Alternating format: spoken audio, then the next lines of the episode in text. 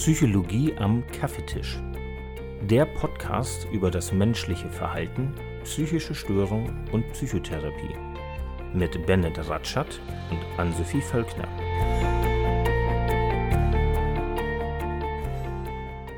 Ann-Sophie, was glaubst du, ist die Depression eine Volkskrankheit?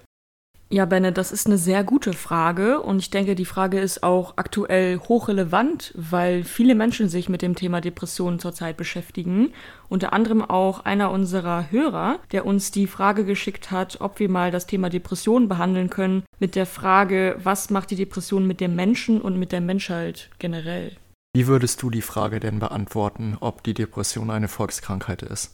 Also wenn man unter einer Volkskrankheit versteht, dass viele Menschen unter derselben Krankheit leiden, dann würde ich definitiv sagen, dass eine Depression eine Volkskrankheit ist. Denn ich habe mich äh, mit ein paar Studienergebnissen auseinandergesetzt und da habe ich hier zum Beispiel einmal die Ergebnisse von einer Studie aus 2004. Da wurden über 4000 Menschen, ähm, die in Deutschland leben, untersucht und da kam bei heraus, dass innerhalb eines Jahres 10,7 Prozent der Bevölkerungsgruppe an einer Depression erkrankt sind und auf die Lebenszeit gesehen kam dabei heraus, dass 17,1 Prozent der befragten Bevölkerung irgendwann in, in ihrem Leben einmal an einer Depression erkranken. Das ist wirklich eine hohe Zahl. Und wie viele Leute erkranken durchschnittlich in ihrem Leben generell an einer psychischen Störung? Also in dieser Studie wurden verschiedene psychische Störungen aufgeführt. Das sind jetzt nicht alle, die es gibt, aber wirklich äh, die überwiegende Zahl. Und da kam bei heraus, dass von diesen 4000 Menschen 42 Prozent in ihrem Leben an irgendeiner psychischen Störung erkrankt sind. Das ist tatsächlich irgendwie ja echt eine dramatische Zahl. Also fast 50 Prozent der in Deutschland lebenden Menschen erkranken in ihrem Leben mindestens einmal an einer psychischen Störung. Ja, ich finde das auch ziemlich krass und das zeigt nochmal, wie wichtig das ist, vor allem Prävention für psychische Störungen zu betreiben, aber auch darüber generell aufzuklären, dass die Menschen einfach wissen, dass das nicht Einzelfälle sind, wenn jemand mit einer psychischen Krankheit plötzlich krankgeschrieben ist. Das ist ja kein, kein Einzelschicksal mehr, ne? Und welche Menschen erkranken vor allen Dingen an einer depressiven Störung? Also gibt es da ein bestimmtes Alter oder ein, äh, ein Geschlecht, was da äh, vor allen Dingen betroffen ist? Ja, tatsächlich sind Frauen circa doppelt so häufig betroffen wie Männer. Also das gibt da verschiedene Zahlen. Aber auf jeden Fall sind es deutlich mehr Frauen, die an einer Depression erkranken. Wobei man auch sich fragen kann, ob die Daten da ein bisschen verfälscht sind, weil Frauen tatsächlich auch häufiger überhaupt sich in eine Behandlung oder auch in eine Diagnostik begeben. Deswegen weiß man nicht, wie aussagekräftig diese Zahl letztendlich ist. Aber aktuelle Zahlen sagen ja, Frauen. Das heißt, die, die Dunkelziffer bei den Männern könnte höher sein als bei den Frauen und das, das annähernd gleich sein könnte, weil die Männer ja, sich sozusagen nicht als depressiv outen, beziehungsweise trotz unterschwelliger Symptomatik nicht zum Arzt gehen, sich diagnostizieren lassen. Ja, das wäre jetzt reine Spekulation, aber ja. könnte man so vermuten, ne? mhm. aber weiß man jetzt natürlich nicht. Ja. Dann weiß man auch, dass vor allem Menschen zwischen 45 und 64 Jahren an einer Depression erkrankt sind oder erkranken, aber dennoch sind, können alle Altersstufen betroffen sein. Also auch Minderjährige können schon an einer Depression erkranken und vor allem auch Menschen in den 20ern. Das ist auch nochmal so eine zweite Gruppe, die recht stark betroffen ist. Dann gibt es noch Unterschiede zum Beispiel im Bildungsstatus. Also vor allem bei Frauen ist das so, dass Frauen aus unteren Bildungsgruppen etwa doppelt so hoch betroffen sind wie Frauen aus der oberen Bildungsgruppe. Ein weiterer interessanter Faktor scheint äh, die Umgebung zu sein, in der man lebt.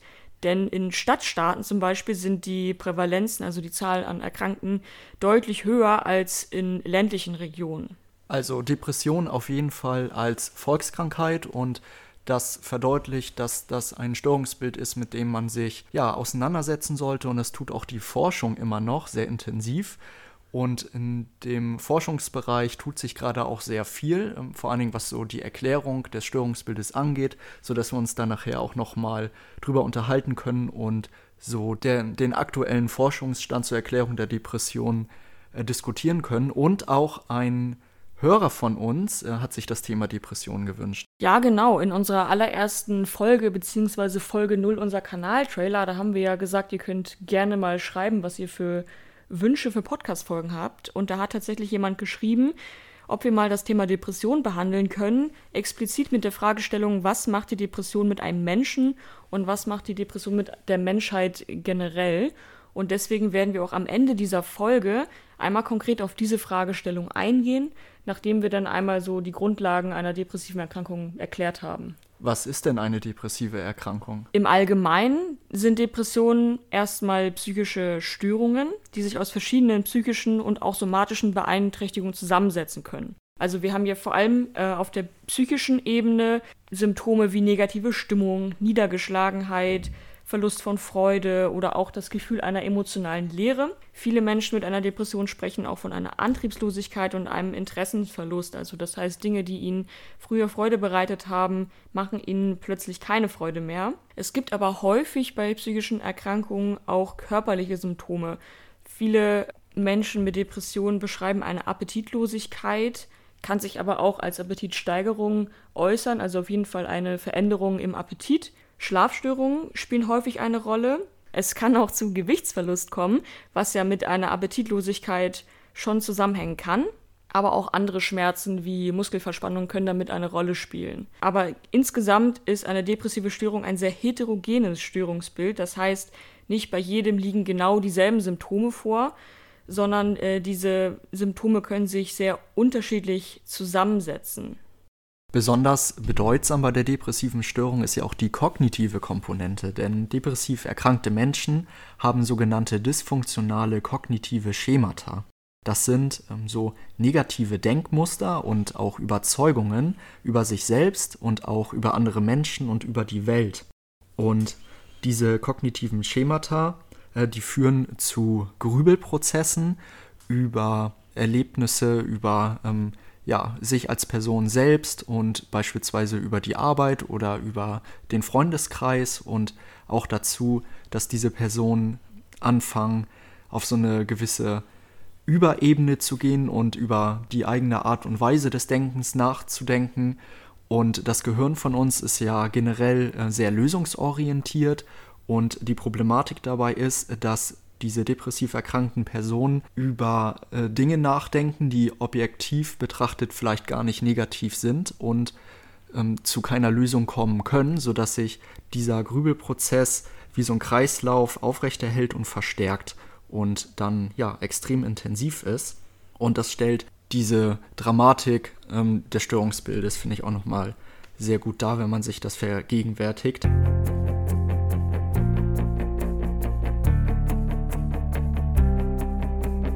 Gut, dass du das nochmal aufgeführt hast, äh, denn neben den psychischen und auch körperlichen Symptomen, die ich äh, für Depressionen erklärt habe, spielen natürlich auch die kognitiven Prozesse eine extrem große Rolle in diesem Störungsbild. Und wenn ich schon von Störungsbild spreche, möchte ich gerne noch einmal erzählen, in welchen verschiedenen psychischen Störungen Depressionen überhaupt eine Rolle spielen. Weil da gibt es ja eine ganze Reihe an Erkrankungen im, in unserem aktuellen Diagnosesystem. Und zwar gibt es ja im Kapitel F3 bei den affektiven Störungen verschiedene Untergruppen nochmal.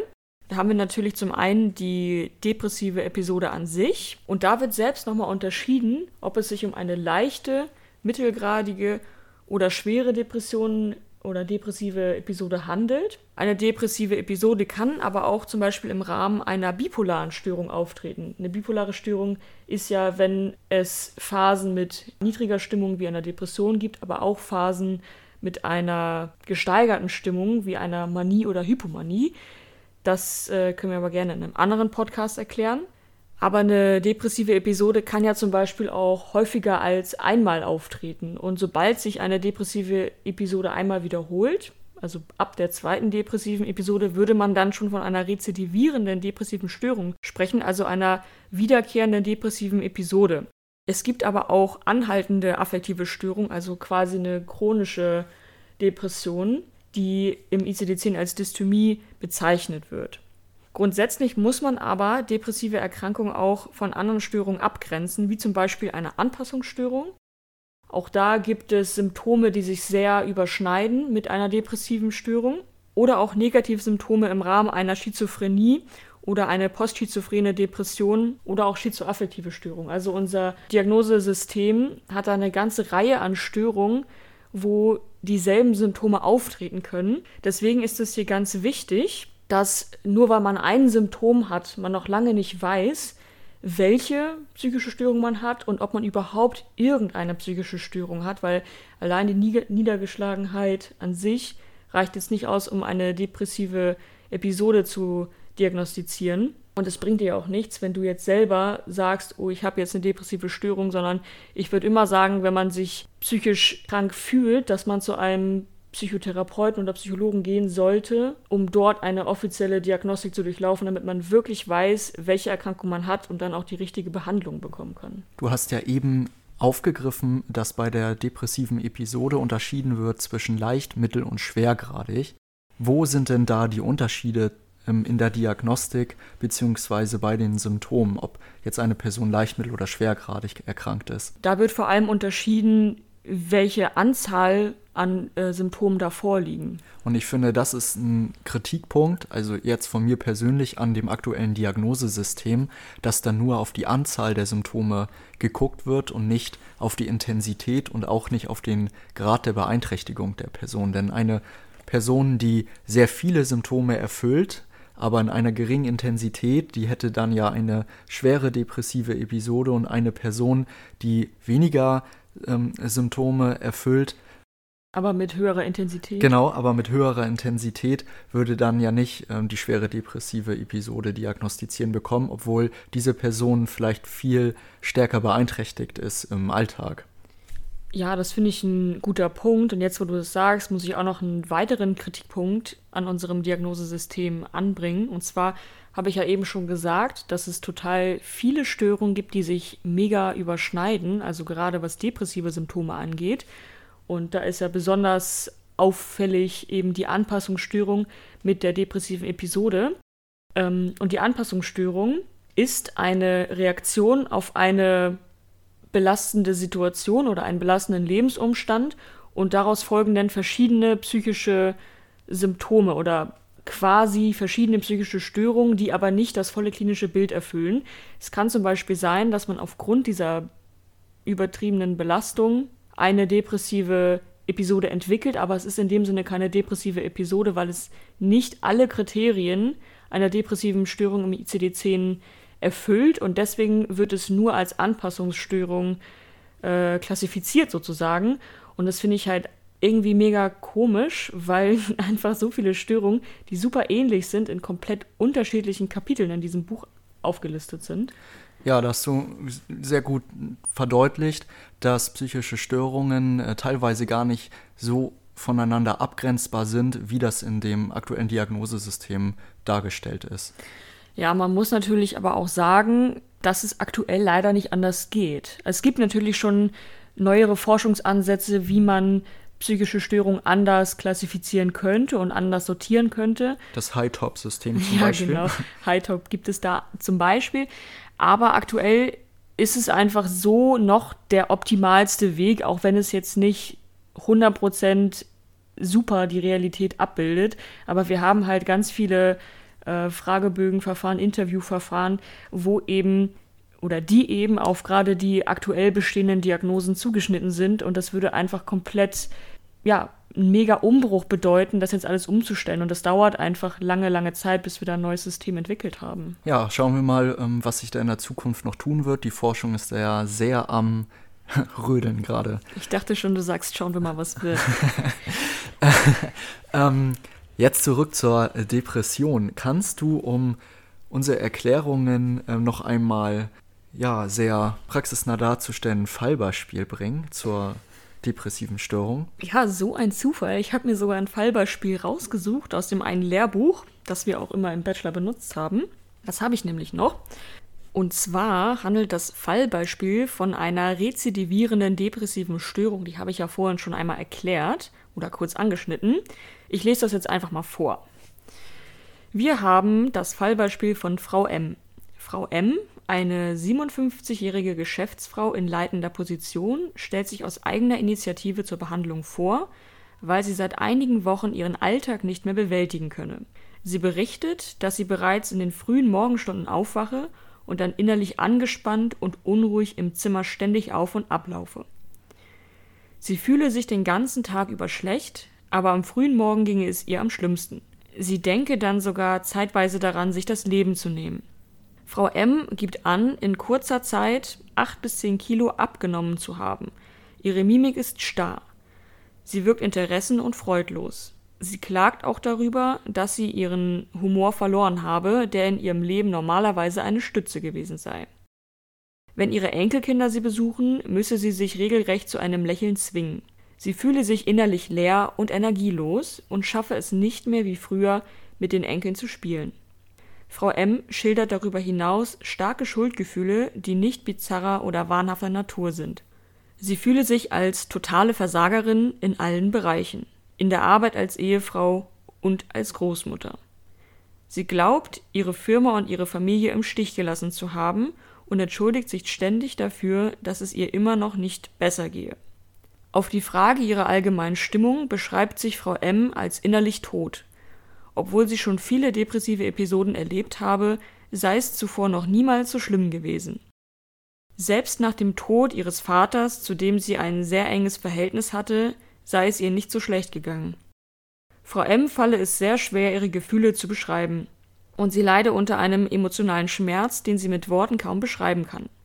Aus der Vorgeschichte geht hervor, dass Frau M mehrere depressive Episoden erlebt hatte, die von relativ kurzer Dauer waren und maximal nach drei bis sechs Wochen vollständig ohne Medikation oder Hospitalisierung remittierten. Als Auslöser für diese Episoden konnte Frau M jeweils psychosoziale Stressoren benennen.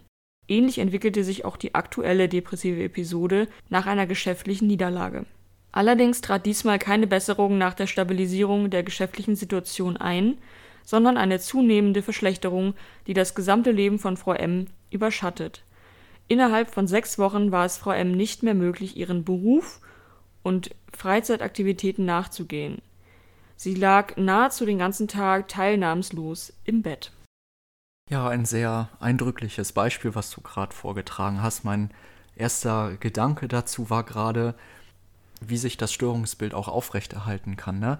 Weil sie hat ja diese negative Situation erlebt mit ihrem Job, der die Störung letztendlich zum Ausbruch gebracht hat und dadurch, dass sie aufgrund der Störung nicht mehr aktiv sein kann und im Bett liegt, weil sie das einfach nicht mehr schafft, ähm, aus dem Bett aufzusteigen, äh, aus dem Bett aufzustehen, erlebt sie ja dann ähm, fortan auch nichts Positives und kriegt sozusagen keine positiven Verstärker und dann kann sich das auch nicht bessern. Und ich habe mal so mitbekommen, dass Menschen so gesagt haben, ja, dann müssen die sich halt mal aus dem Bett quälen und nach draußen gehen und was Positives erleben. Und ich finde das Beispiel ähm, ganz gut, äh, wenn man das damit vergleicht, dass man einem Sportler, der einen Kreuzbandriss hat, ganz frisch sagt, ja, dann äh, musst du halt äh, ins Fitnessstudio gehen und deine Muskulatur stärken, dann äh, reißen dir noch nicht mehr Bänder. Aber wenn sich eine Person ganz frisch irgendwelche Bänder gerissen hat, dann ist die halt auch nicht in der Lage dazu, Sport zu machen. Und eine Person, die depressiv erkrankt ist, ist auch einfach nicht in der Lage dazu, ähm, nach draußen zu gehen und irgendwie Sport zu machen. Ja, genau, das ist das Problem, dass wenn du quasi akut diese depressive Episode hast, dich halt auch erstmal in der Regel zurückziehst, aber das große Risiko dabei ist, wie diese sehr bekannte Verstärkerverlusttheorie ja auch sagt, dass wenn du dich zurückziehst aus äh, Arbeit, aus deiner Familie und wie sie ja hier auch nicht mehr mit ihren Enkeln richtig interagiert, dann verliert sie ja Verstärker, die in ihrem Leben total wichtig waren, ähm, die auch dazu geführt haben, dass sie ihr Leben genossen hat, dass sie humorvoll gewesen ist. Und äh, um das nochmal ein bisschen konkreter zu erklären, Verstärkerverlust bedeutet, dass du positive Verstärkung für ein Verhalten von dir ähm, erhalten hast, eben zum Beispiel im Beruf, dadurch, dass du bei der Arbeit warst und gewisse Aufgaben erledigt hast, hast du ein Gefühl von positiver Verstärkung erlangt. Eben das Gefühl, etwas geschafft zu haben, ist ja ein Verstärker. Und all diese positiven Verstärker, die sie in ihrem Leben hatte, die sind ja plötzlich weggefallen. Und das ist ein großer Indikator dafür, der eine depressive Störung aufrechterhält. Und das finde ich zeigt, auch wenn man da jetzt mal drüber nachdenkt, dass es so wichtig ist, dass Menschen, die depressiv erkrankt sind, ähm, in, und auch rechtzeitig in eine Behandlung kommen, damit die dann äh, Unterstützung bekommen, also psychotherapeutisch und eventuell dann auch medikamentös, um eben da rauszubekommen, weil das den Patienten das teilweise einfach nicht möglich ist, eigenständig aus äh, dieser Erkrankung rauszukommen und dann steigt ja das Risiko, dass sich das chronifiziert. Ja, genau. Gerade diese Patientin jetzt hat ja schon einige depressive Episoden erlebt und scheint ja nicht behandelt worden zu sein. Also so wie, sie, so wie ich dieses Beispiel jetzt verstanden habe.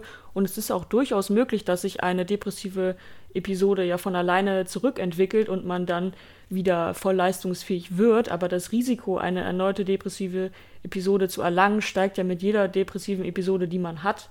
Und deswegen macht es schon Sinn, wenn man eine depressive Episode hat, das Ganze zu behandeln, weil da ja, wie wir vorhin schon festgestellt haben, sehr viele kognitive Prozesse und auch dysfunktionale Kognition eine Rolle spielen. Und wenn man die im Rahmen einer Therapie behandelt und so ein bisschen, man nennt es in der Verhaltenstherapie kognitive Umstrukturierung beschreibt, also neue ähm, kognitive Herangehensweisen entwickelt, dann schützt einen das auch davor, in eine neue depressive Episode zu rutschen und es äh, schützt auch davor, dass diese ja so massive Folgen hat, wie es jetzt bei der Frau M der Fall war.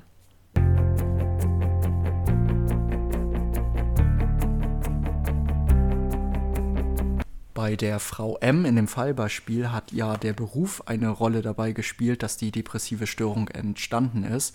Und ich kann mir vorstellen, dass einige Menschen jetzt denken könnten, dass die Frau M nur ein Burnout haben könnte. Ja, das kann durchaus sein, denn viele Menschen kennen gar nicht so richtig den Unterschied zwischen Depression und Burnout. Es gibt zwischen den beiden Störungsbildern, beziehungsweise Burnout ist ja eher ein Konstrukt, ähm, auch sehr viele Überschneidungen. Aber gibt es denn einige ähm, Punkte, anhand derer man das unterscheiden kann? Ja, genau die Frage habe ich mir in der Vorbereitung auf diese Podcast-Folge auch gestellt und ich konnte die mit meinem bisherigen Wissen im Studium irgendwie gar nicht beantworten, weil wir tatsächlich Burnout gar nicht so als richtiges Thema behandelt haben. Und jetzt habe ich auch, weiß ich auch warum, weil ich habe hier dieses Buch von Peter Schulz gelesen. Da geht es konkret um Burnout oder Depression. Also das ist eine Zusammenfassung aller Forschungsergebnisse, die es dazu halt aktuell gibt. Wobei, ich kann mal gucken, von wann ist das Buch? Ist das so aktuell? Von 2017 ist das Buch also schon recht aktuell noch.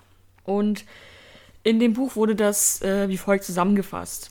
Und zwar, Burnout an sich ist ja eher eine Selbstdiagnose, die sich viele Menschen selber geben aufgrund von zu langer und zu hoher Belastung am Arbeitsplatz, weil sie sich dann als ausgebrannt äh, beschreiben und ihrer beruflichen Tätigkeit nicht mehr nachgehen können. Genau, in diesem Buch sind dann, wie gesagt, die Unterschiede und Gemeinsamkeiten zusammengefasst aber eine allgemeingültige Definition für Burnout gibt es eigentlich gar nicht. Vielleicht liegt das daran, dass das auch kein eigenständiges Störungsbild ist. Also man kann einen Burnout ja auch nicht mit dem aktuellen Diagnosesystem diagnostizieren. Genau, das ist richtig. Im ICD-10 taucht es tatsächlich in den F-Diagnosen, also den psychischen Diagnosen, gar nicht auf. Es gibt in, den, in der Diagnosekategorie mit der Z-Ziffer ein Erschöpfungssyndrom, wo das quasi mit äh, drunter klassifiziert werden könnte, aber es ist gar kein psychisches Störungsbild. Und auch im ICD-11, also in diesem neuen Diagnosesystem, wird es Burnout nicht geben als psychische Störung, sondern nur als Syndrom. Also es wird nur als Syndrom quasi mit aufgelistet. Und wie wird das Syndrom beschrieben? Ich kenne die Formulierung noch nicht vom ICD-11, aber ich kann dir sagen, auf welche zwei Merkmale sich die Forschung aktuell geeinigt hat, wie man einen Burnout beschreibt. Und das ist eigentlich sehr unpräzise.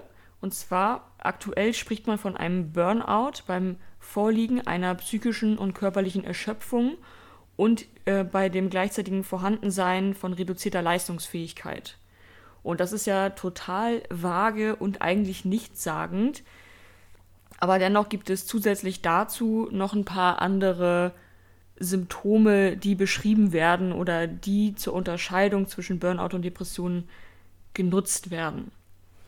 Und zwar ähm, kann man sagen, also die größten Gemeinsamkeiten zwischen Burnout und Depression sind äh, quasi die Akutsymptomatik von Burnout, die ähnelt der Symptomatik von Depression, nämlich da gibt, gibt es auch einen Energieverlust, ähm, vermehrte Schlafneigung. Hier kommt es tatsächlich aber zur Appetitzunahme. Da hatten wir ja bei der Depression, dass es in den meisten Fällen eher eine Appetitreduktion mhm. ist.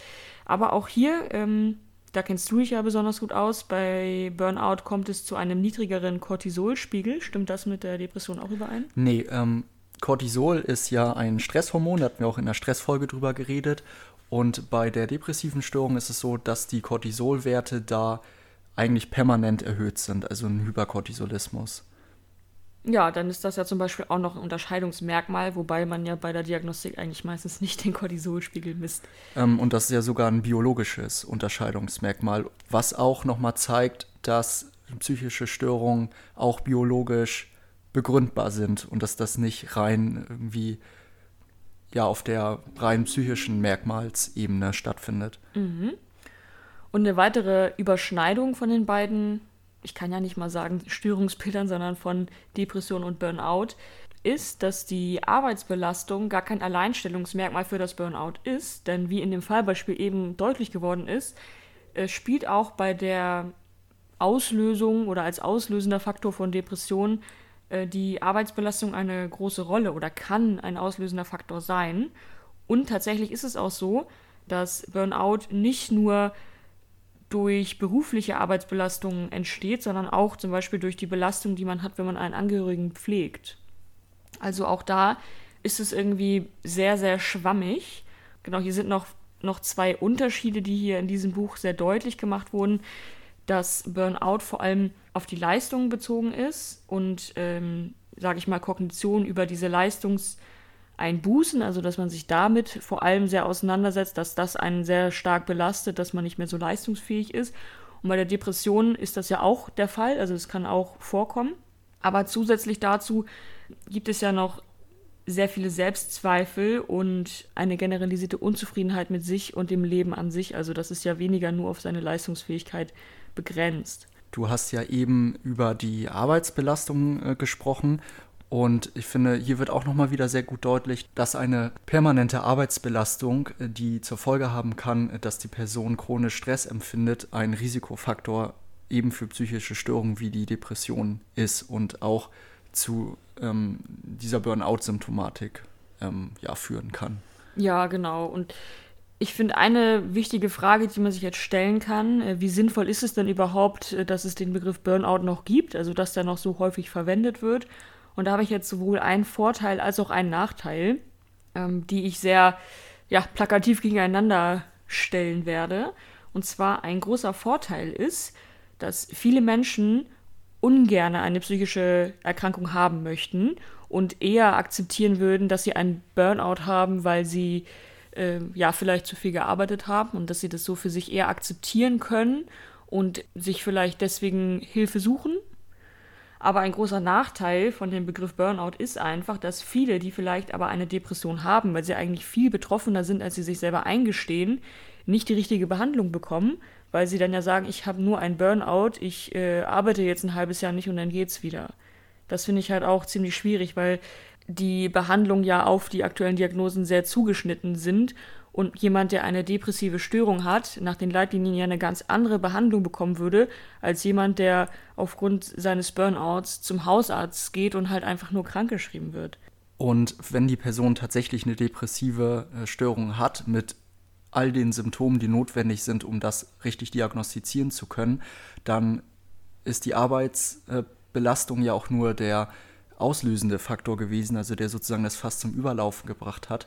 Die Entstehung einer psychischen Störung ist ja multifaktoriell und das wäre auch irgendwie auf eine Art und Weise sehr schade für die Person, wenn die nicht in Behandlung geht, weil es sicherlich noch viele andere Faktoren gibt, an denen man arbeiten könnte, um die Symptomatik zu reduzieren. Und das würde dann ja gar nicht geschehen. Ja, da muss ich dir auf jeden Fall 100% zustimmen.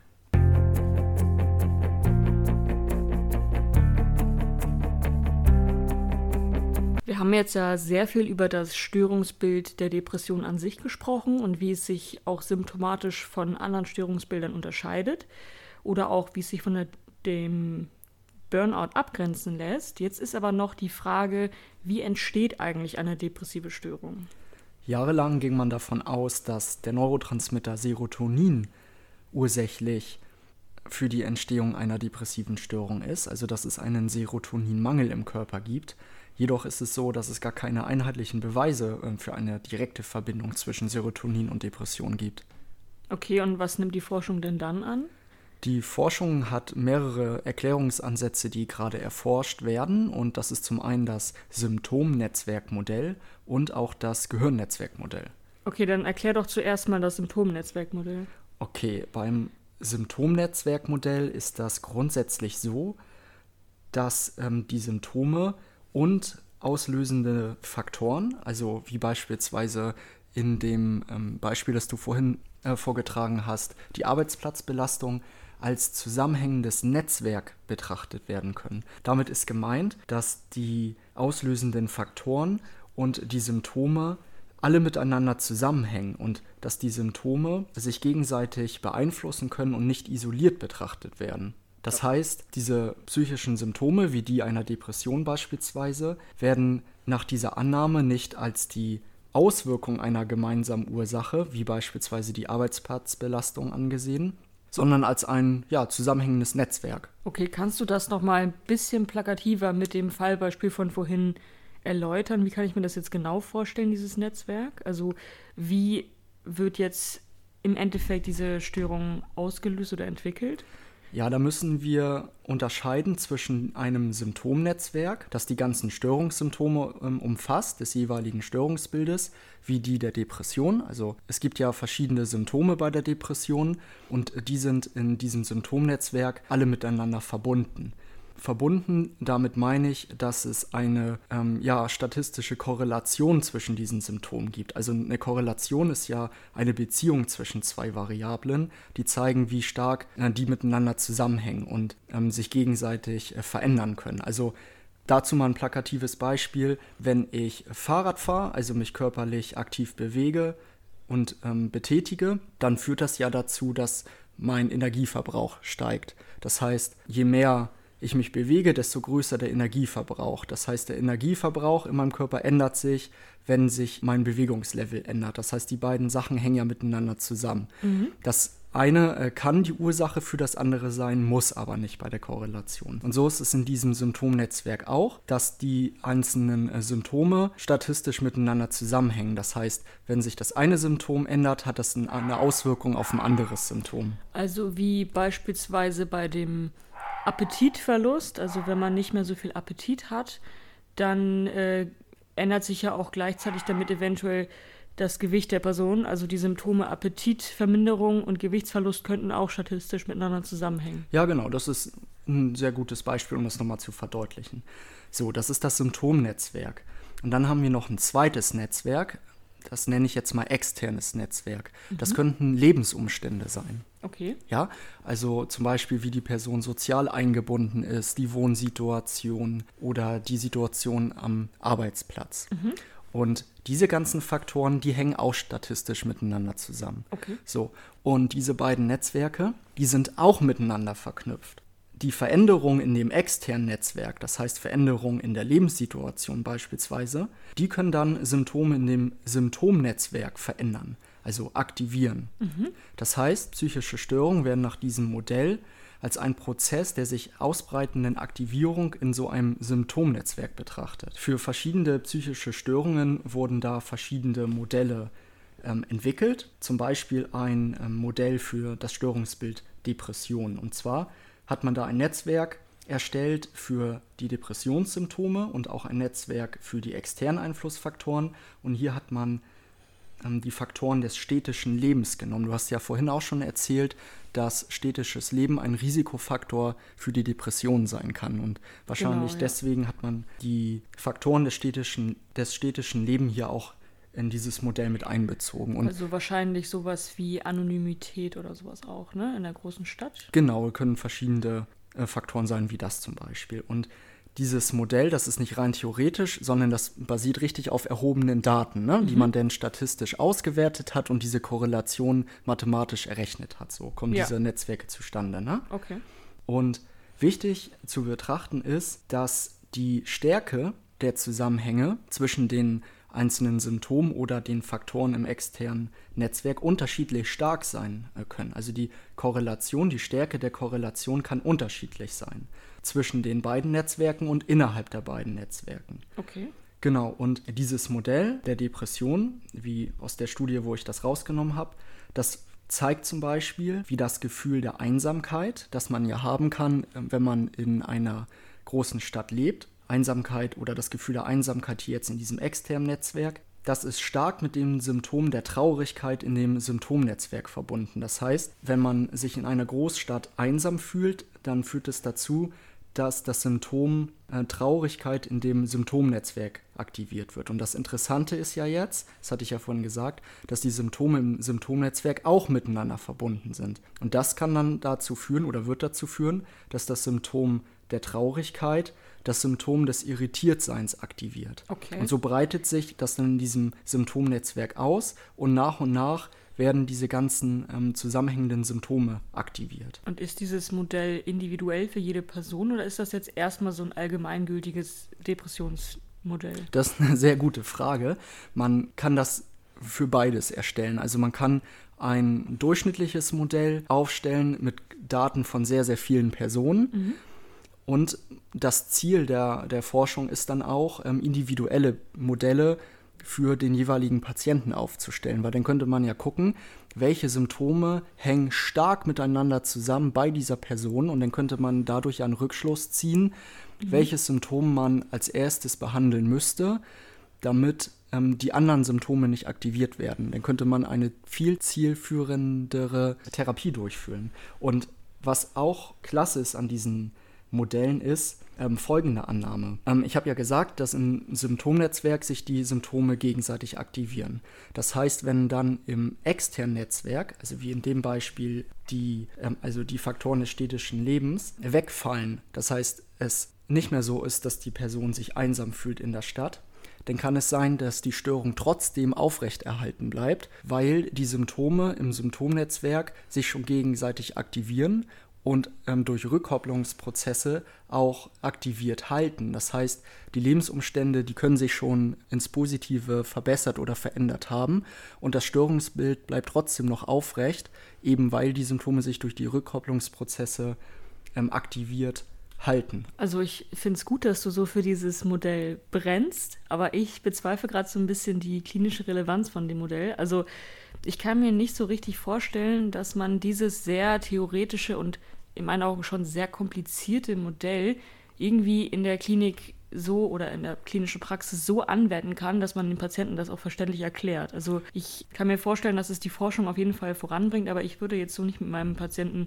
arbeiten und irgendwelche komischen Netzwerke erstellen und versuchen ihm das auch noch verständlich zu erklären. Ich glaube, dabei geht das gar nicht darum, dem Patienten das eigene Störungsbild zu erklären, sondern ich glaube, die Intention dahinter ist einfach, dass man Daten von den Patienten erhebt, die dann statistisch auswertet, um die für die eigene Therapieplanung nutzen zu können. Also dass der Therapeut oder die Therapeutin weiß, was bei dem Patienten das Symptom oder der Lebensumstand ist, der hauptursächlich für die Entstehung und Aufrechterhaltung der Störung ist, sodass man als Therapeut oder Therapeutin weiß, was man als erstes verändern muss, um am schnellsten das Störungsbild behandeln zu können. Okay, das wäre natürlich cool, wenn das ginge, wenn man statistisch errechnen könnte, was jetzt der größte Einflussfaktor auf die Störung ist. Aber wenn ich, ich bin jetzt leider mal sehr realistisch ja. und ehrlich, ich kann mir nicht vorstellen, dass das so einfach ist und dass das Stat also das, was da statistisch rauskommt, auch unbedingt das ist, wie es wirklich ist, weil wenn man äh, psychische Störungen statistisch behandeln könnte, also rein mit Rechnungen, ich glaube, äh, ja, da sind wir sehr weit von entfernt und ich glaube, der Mensch funktioniert nicht so runtergebrochen. Sind, ja. Und vor allen Dingen sind es Ko äh, Korrelationen, haben wir Eben, ja schon genau. gesagt. Und da ist es ja auch tatsächlich schwierig, eine Ursächlichkeit zu begründen, also Kausalität herzustellen. Aber ich finde, man kann sich mit diesem Netzwerkmodell ganz gut vorstellen, wie es zu einer chronischen Depression kommen kann. Also Menschen, die seit äh, vier, vier Jahren irgendwie chronisch depressiv sind, obwohl die Lebensumstände dann im jetzigen Moment doch recht positiv sind, eben weil die Symptome sich nach diesem Modell gegenseitig aktiv halten. Mhm. Ich finde, das verdeutlicht die chronische Depression sehr gut oder macht das sehr verständlich, wie es dazu kommen kann, dass Personen trotz guter Lebensumstände aktuell chronisch depressiv sind. Ja, also ich finde das, wie gesagt, so als allgemeines Erklärungsmodell ähm, ganz sinnvoll und man kann das auch irgendwo nachvollziehen, aber ich sehe noch nicht so richtig den Nutzen für die individuelle Therapie tatsächlich. Ja, schauen wir mal, was wird Ja. in den nächsten äh, 10, 20, 30 Jahren. Ich glaube, die sind auch tatsächlich noch ziemlich am Anfang, aber es ist so eine Idee, die entstanden ist, die gerade untersucht wird. Okay, ja, dann erzähl doch jetzt mal was über dieses Gehirnnetzwerk. Ja, ähm, das ist nicht weniger komplex. ähm, da geht es um die Nervenzellen im Gehirn. Also das ist ein biologisches Modell. Und wir haben ja Neurone im Gehirn, das sind ja die Nervenzellen. Und auch die Nervenzellen im Gehirn, die sind ja miteinander verbunden und bilden auch spezifische Netzwerke im Gehirn. So, und das ist ja notwendig, damit unser Gehirn äh, ja kommunizieren kann und ja verschiedene Gehirnbereiche miteinander kommunizieren können. Und ja, das ist halt entscheidend für die Informationsverarbeitung und für die Funktionsweise unseres Gehirns. Und man kann da zwei verschiedene Netzwerke letztendlich unterscheiden. Das ist einmal eine sogenannte anatomische Konnektivität, also Verbindung. Und das geht da wirklich um die physische Verbindung zwischen den Neuronen im Gehirn, also wie sie wirklich miteinander verbunden sind. Und da gibt es die sogenannte funktionelle Konnektivität. Und das beschreibt ähm, einfach die synchrone Aktivierung von Hirnbereichen. Also wenn ein Hirnbereich aktiv ist, dann ist zeitgleich auch ein anderes Hirnareal aktiv. Ne? Sozusagen auch eine Korrelation. Ja. Also wenn man das so darstellen möchte. Man kann die strukturelle Konnektivität im Gehirn durch bildgebende Verfahren messen und darstellen. Das ist die Diffusionstensorbildgebung. Und ähm, das hat man halt bei vielen Menschen untersucht und konnte so auch Modelle aufstellen, also so Bilder vom Gehirn an, wo man dann die Konnektivität im Gehirn äh, so farblich darstellen kann. So, und dann hat man das immer weiter untersucht. Da gibt es dann den Herrn Menon, der hat 2011 ein Modell aufgestellt mit drei Hauptnetzwerken im Gehirn. Das heißt drei ja, Netzwerke im Gehirn und in diesen Netzwerken sind entsprechend sehr viele ja, Neurone miteinander verknüpft, wenn man so möchte. Genau, und diese äh, drei Netzwerke, ähm, das ist einmal das SN-Netzwerk, das Salienz-Netzwerk. Man konnte diesem Netzwerk auch eine Aufgabe zuschreiben. Dieses Netzwerk ist nämlich zuständig für die Identifikation und auch für die Zuweisung von ähm, Bedeutung. Also dieses Netzwerk stellt fest, ähm, wenn wir im Alltag sind, was ist jetzt gerade relevant, womit müssen wir uns beschäftigen. Dieses SN-Netzwerk, das kann dann andere, also die anderen beiden Netzwerke ein- und ausschalten, Ja. je nachdem, was unser Gehirn in dem Moment gerade machen muss. Und was sind diese anderen beiden Netzwerke? Das ist einmal das ähm, CEN-Netzwerk. Das ist verantwortlich für so kognitive Fähigkeiten wie unser Arbeitsgedächtnis. Also jetzt gerade ist bei mir das CEN wahrscheinlich aktiv, weil ich gerade mich kognitiv anstrenge und mich mit dir unterhalte. So. Und da hat das Salienz-Netzwerk, das SN-Netzwerk wohl erkannt, dass das jetzt gerade sehr relevant ist und hat das CEN-Netzwerk eingeschaltet, sodass mein Gehirn jetzt ja, sich auf unser Gespräch konzentrieren kann. Ja. Soweit nachvollziehbar? An sich schon, aber CEN, das steht wahrscheinlich irgendwie für ein zentrales Netzwerk. Genau, Ne? das zentral-exekutive Netzwerk. Ja. Und dann gibt es ähm, nach Menon noch ein äh, drittes Netzwerk, das ist das Default Mode Network, das DMN. Und das hat eine ganz andere Aufgabe. Das ist nämlich äh, verbunden mit selbstbezogener geistiger Aktivität. Also das ist so Nachdenken und Grübeln. Und wenn man auf dem Sofa sitzt und überlegt, so ja, was muss ich nachher noch machen? Ach, ich muss vielleicht noch einkaufen und so, dann ist das DMN aktiv.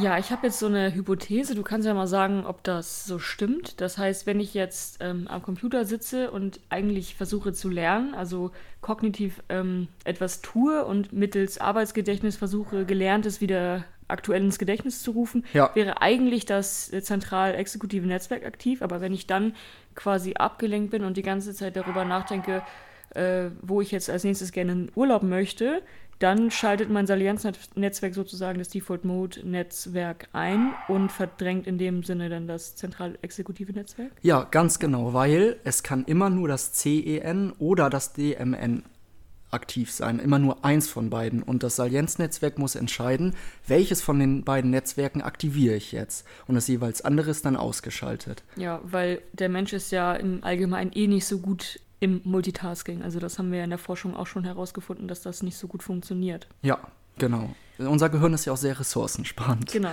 Aber dann erzähl doch jetzt mal genau, äh, worauf du eigentlich hinaus willst, warum du das in der Depressionsfolge jetzt erwähnt hast weil man Veränderungen in diesen Netzwerken bei der depressiven Störung festgestellt hat. Und zwar gibt es bei der schweren depressiven Störung eine übermäßige Vernetzung innerhalb des Default Mode Networks.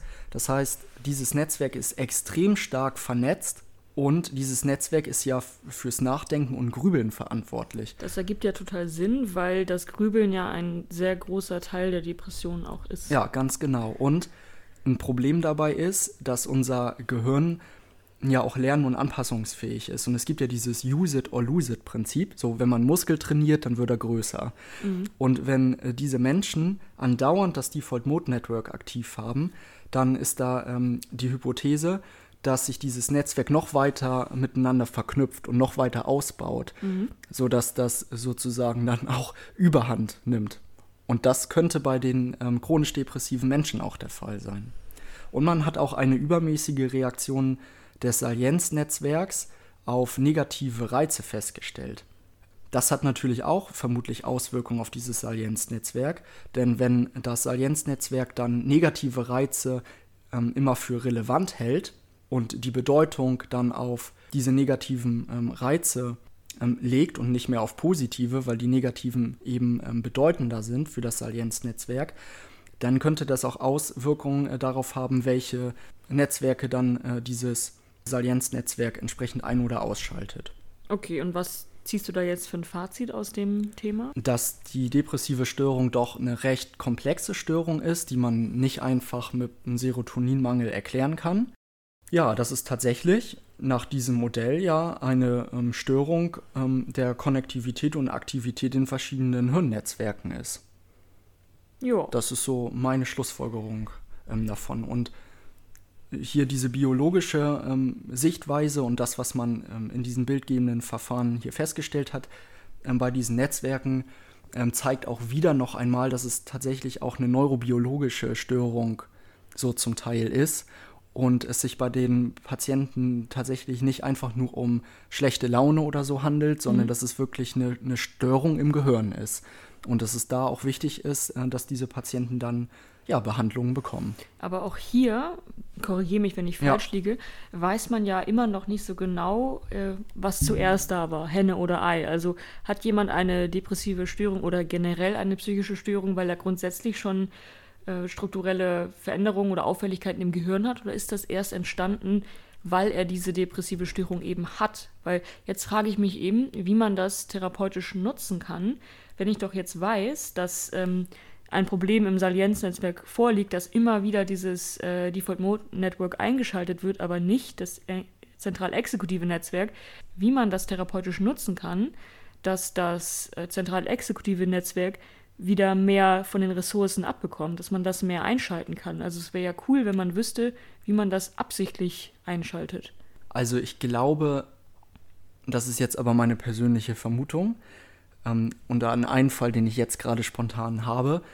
Und zwar glaube ich, dass sich das in der jetzt kognitiven Verhaltenstherapie durch dieses Wissen äh, gar nicht groß verändern wird, weil es geht ja letztendlich auch wieder darum, Grübelprozesse zu stoppen und in dieses andere Netzwerk zu kommen. Mhm man geht in der kognitiven Verhaltenstherapie ja heutzutage schon so ran, dass man den Patienten beibringt durch Achtsamkeit und dadurch, dass die Patienten selber merken, sie gehen jetzt wieder ins Grübeln, dass die äh, Patienten dann aktiv ihr Grübeln unterbrechen. Ja. Und letztendlich zeigt dieses Modell oder diese Forschungsergebnisse ähm, letztendlich, dass diese Intervention, wenn man das jetzt so nennen möchte, in der kognitiven Verhaltenstherapie sehr sinnvoll ist, weil sich das neurobiologisch auch nachweisen lässt, dass es letztendlich sinnvoll ist. Ja, du hast recht. An sich ist das ja echt dieses Modell oder diese Erkenntnis eigentlich nur eine Bestätigung dafür, dass die kognitive Verhaltenstherapie an sich eine sehr gute und wirksame Methode ist. Ja, darum wird die kognitive Verhaltenstherapie ja auch sehr, sehr viel eingesetzt. Oder ist ja auch nach der Leitlinie das Verfahren, was man bei der depressiven Störung anwenden sollte. Ja, mega spannend. Auf jeden Fall wieder, was du für einen Einblick auch in die Neurobiologie gibst. Und wir merken jetzt ja in, in all unseren Folgen ist das irgendwie immer mal wieder so ein Thema, das aufgekommen ist. Und ich finde es auch wichtig, dass wir das hier mit reinnehmen. Und ich hoffe tatsächlich, dass die Leute damit auch ein bisschen was anfangen können. Also ich würde mich freuen, wenn ihr, also ihr, die das gerade hört, uns vielleicht mal schreibt, ähm, ob ihr das so versteht, wie wir das hier erklären, weil das ist ja ganz, ganz schwer einzuschätzen, ob unsere Erklärungen für die Allgemeinbevölkerung verständlich sind, weil wir studieren das jetzt seit vier Jahren und ähm, verstehen das halt, wenn wir uns so drüber unterhalten, aber ich finde es persönlich schwer, ähm, jetzt einzuschätzen, ob das auch jemand versteht, der das nicht studiert hat. Da würde ich mich echt freuen, wenn wir da mal ein Feedback bekommen.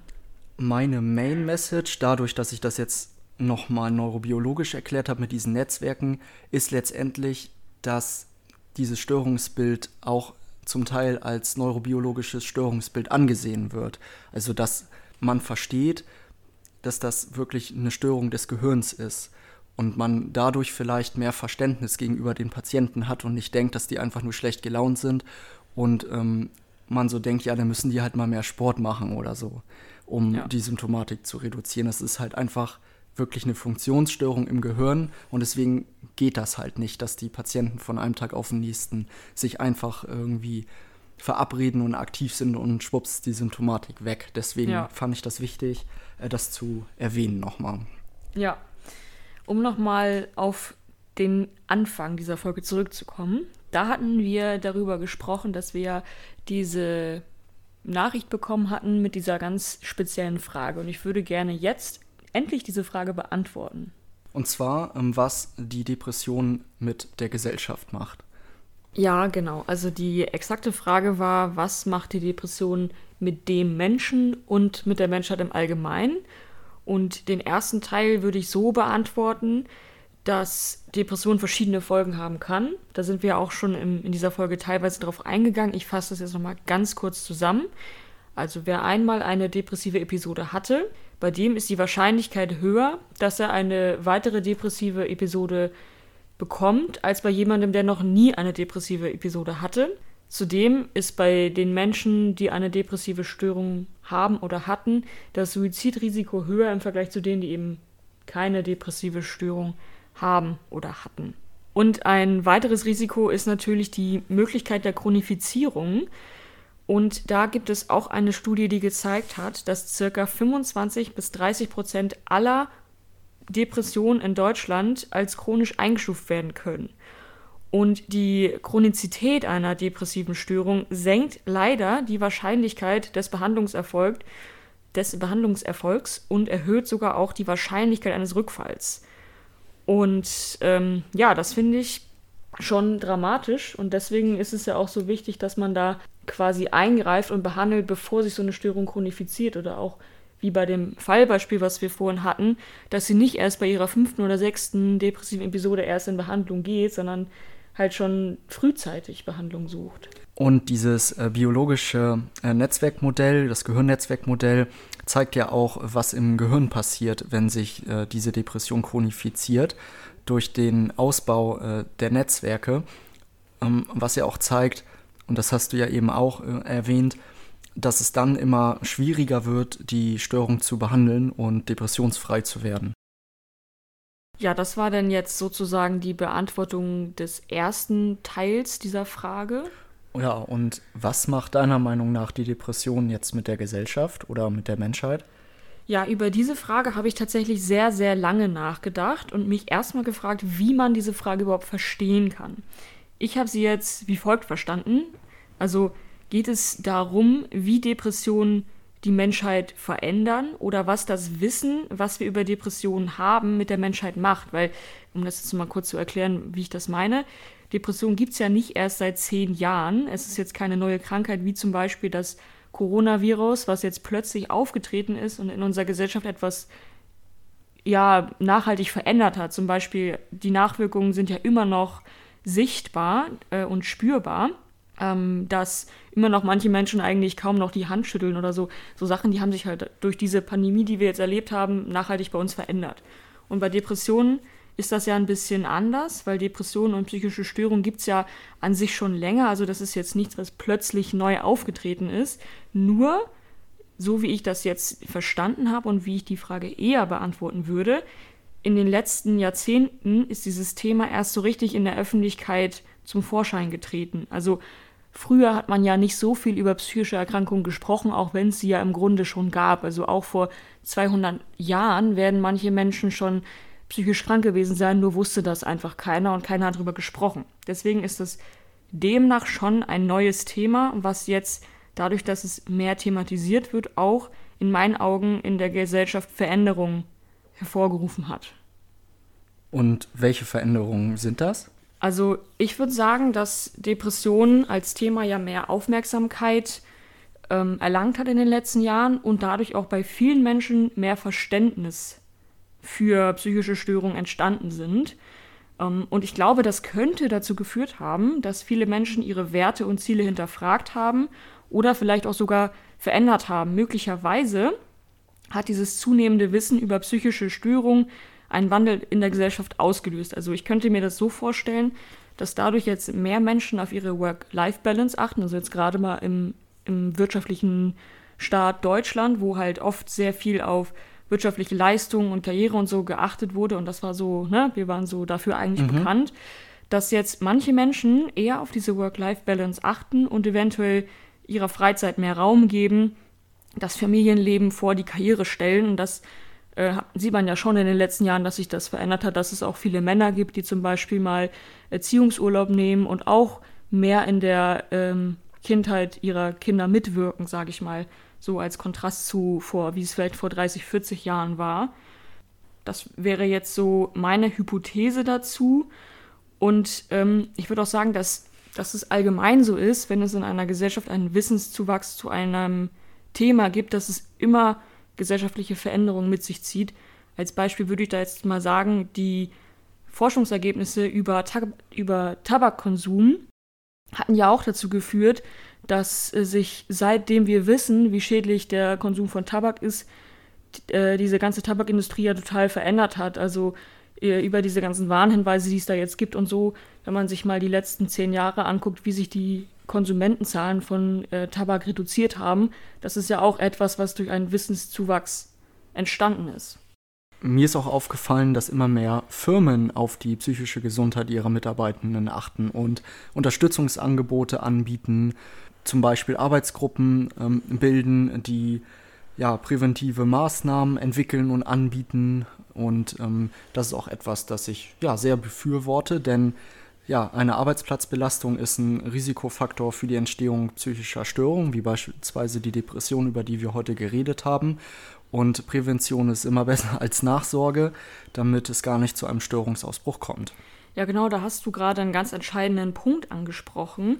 Die ähm, Anzahl an erkrankter Menschen oder Krankschreibungen durch psychische Erkrankungen, vor allem Depressionen, ist äh, enorm gestiegen. Im Jahr 2001 gab es noch knapp über 100 Fehltage durch psychische Erkrankungen auf 100 versicherte Personen. Und 2023 gab es dann schon 301 Fehltage durchschnittlich auf 100 Versicherte durch psychische Erkrankungen. Das heißt, es gab da eine Verdreifachung der äh, Krankenfehltage durch psychische Erkrankungen. Und davon sind die meisten ähm, Fälle auf Depressionen zurückzuführen. Also da gab es 118 Tage, fehlten Menschen, also 118 Tage pro 100 Versicherte, fehlten Menschen aufgrund einer Depression ist ja jetzt auch so ein bisschen die Frage, was diese vielen Krankschreibungen mit unserer Gesellschaft macht, geht ja auch so ein bisschen auf die Frage des Zuhörers ähm, ein. Was glaubst du denn, was das so für Auswirkungen hat durch diese ganzen Krankschreibungen? Also ich würde sagen, das hat sowohl positive als auch negative Auswirkungen. Also zum einen führt es ja zu mehr Sichtbarkeit für psychische Erkrankungen und das ähm, bedeutet, mehr Menschen informieren sich über psychische Erkrankungen, mehr Menschen haben Verständnis für Betroffene und auch am Arbeitsplatz gibt es mehr Akzeptanz dafür, dass du mal äh, eine Woche nicht zur Arbeit kommen kannst, weil es dir einfach aktuell psychisch nicht gut geht. Und das mhm. wird dann akzeptiert vom Arbeitgeber, vielleicht auch von den Kollegen. Und man muss dann nicht mit einer Depression weiterarbeiten, weil man äh, einem wegen geringer Erkennbarkeit von außen die Krankheit keiner ansieht. Weil das ist ja oft so. Aber wenn, wenn du dann sagst, okay, ich, ich fühle mich psychisch aktuell nicht so gut, ich kann nicht kommen, wobei man muss das ja nicht mal sagen, aber selbst wenn man das jemandem erzählt, wird derjenige das heutzutage eher nachvollziehen können als vor 20 Jahren. Mm, ja, stimmt. Aber ich sehe auch so ein bisschen die Kehrseite der Medaille. Also so ein bisschen negative Konsequenzen gibt es auch schon. Und zwar, das ist jetzt wieder nur eine Hypothese, aber ich kann es mir schon so ein bisschen vorstellen, dass manche Menschen das vielleicht auch ein bisschen ausnutzen und jetzt versuchen, ein bisschen leichter an eine Krankschreibung zu kommen. Weil wenn man jetzt zum Hausarzt geht und sagt, mir geht es aktuell nicht so gut, dann äh, wird der Hausarzt ja, also mir geht es aktuell psychisch nicht so gut, dann wird der Hausarzt ja jetzt kein Ultraschallgerät nehmen und äh, das an dein Gehirn halten oder so. Der wird ja jetzt nichts, nichts ähm, diagnostisch feststellen, wenn er jetzt keine Psycho Diagnostik macht mit dir. Und das wird er in der Regel nicht. Ein Hausarzt wird in der Regel wahrscheinlich einfach nur eine Krankschreibung ausfüllen.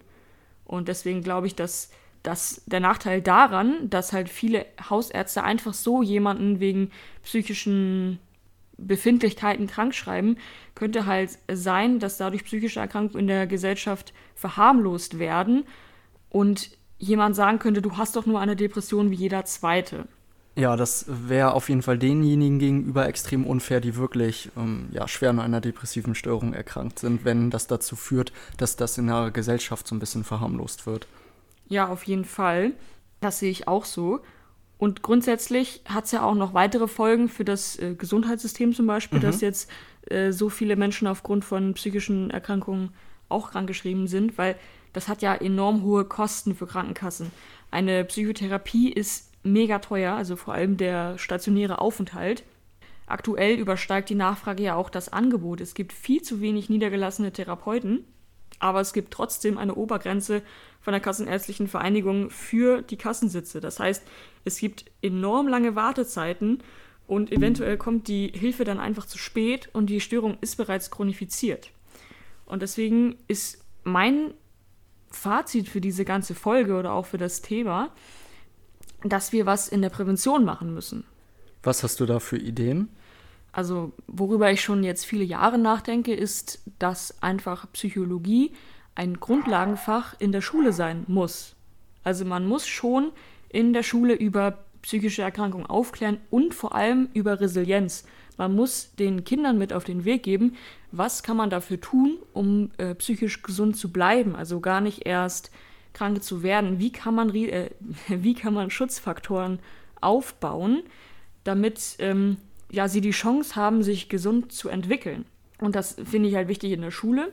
Ich finde auch wichtig, dass es generell im Bildungssystem eingegliedert wird. Also, dass auch gerade Leute, die eine Ausbildung machen oder ein Studium, womit sie sich dann hinterher für Führungspositionen qualifizieren, dass gerade die auch im, in Themen psychische Gesundheit geschult werden, damit sie nicht diejenigen sind, die ihre Mitarbeiter später überfordern. Mhm. Ja, das sind so meine konkreten Ideen, die ich dazu habe. Hast du noch Ideen dazu? Ich bin auch auf jeden Fall, so wie du, ähm, ganz beim präventiven Ansatz, ähm, dass das noch viel ausbaufähiger ist und ich glaube, das scheitert letztendlich so ein bisschen daran, dass die finanziellen Ressourcen dafür nicht zur Verfügung stehen. Ja, das Geldthema ist leider immer eine Sache, gerade in der gesundheitlichen Versorgung, da wir ein, ein Land sind, das sehr auf Wirtschaft ausgerichtet ist und einfach oft das Geld nicht für so etwas ausgegeben wird, leider. Ja, ja hat irre Spaß gemacht, mich äh, mit dir über das Thema zu unterhalten. Ist, glaube ich, eine auch sehr kritische äh, Folge gewesen. Ja. Mm, und mich selbst hat das Ganze auch noch mal jetzt wieder zum Nachdenken angeregt und ich denke einige ZuhörerInnen bestimmt auch. Ja, ich hoffe, dass es Leute gibt, die bis hierhin dran geblieben sind, weil das ist bisher unsere längste Folge und wenn ihr jetzt immer noch da seid, dann freuen wir uns auf jeden Fall über eine 5-Sterne-Bewertung auf Spotify. Bis dann. Tschüss.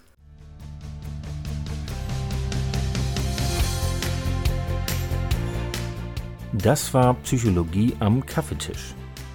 Quellenangaben findet ihr unter dem Blogartikel zur Podcast-Folge unter www.psychologie-am-kaffeetisch.de. Folgt den Accounts auf Spotify, Instagram und YouTube. Bis bald.